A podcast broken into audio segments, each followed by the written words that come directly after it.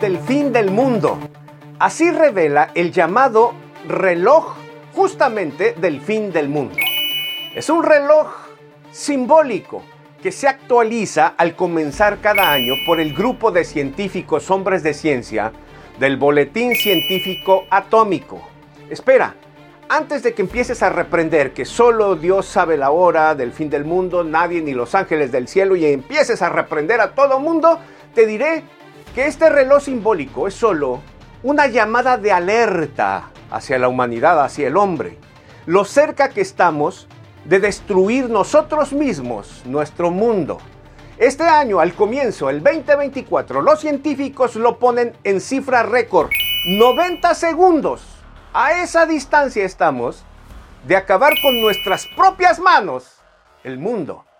No es novedad, pues de tiempo atrás se ha dicho que el hombre es capaz de destruir el mundo 60 veces.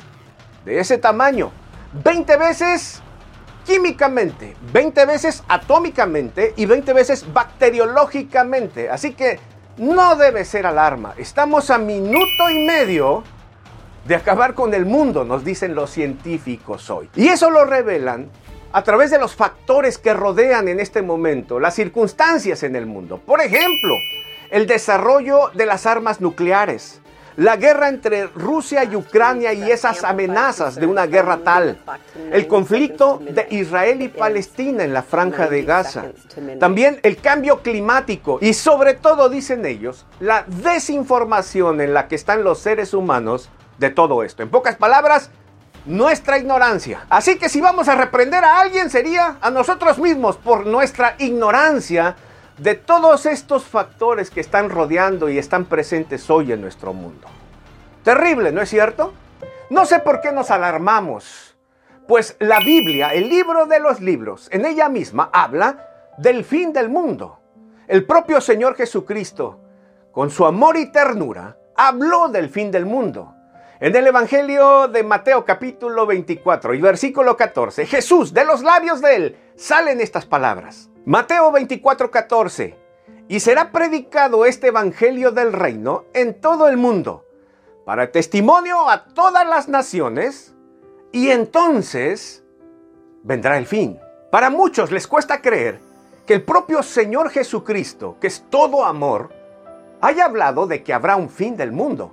Y sin embargo, nos dio las señales. La inquietud sobre el fin del mundo y cuándo sucederá ha estado siempre en el hombre. De hecho, en tiempos bíblicos, fue la inquietud en un momento de los propios discípulos que rodeaban al Señor Jesús. En el capítulo 24 del Evangelio según San Mateo, nos dice que en cierta ocasión Jesús estaba tranquilo.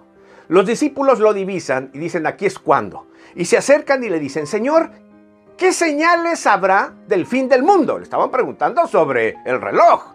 Que a ver, ¿a, qué horas estamos? ¿A cuánto estamos? Entonces Jesús les describe de forma impresionante. Les enseña ahí mismo las señales que habrá del fin del mundo. Nunca lo niega.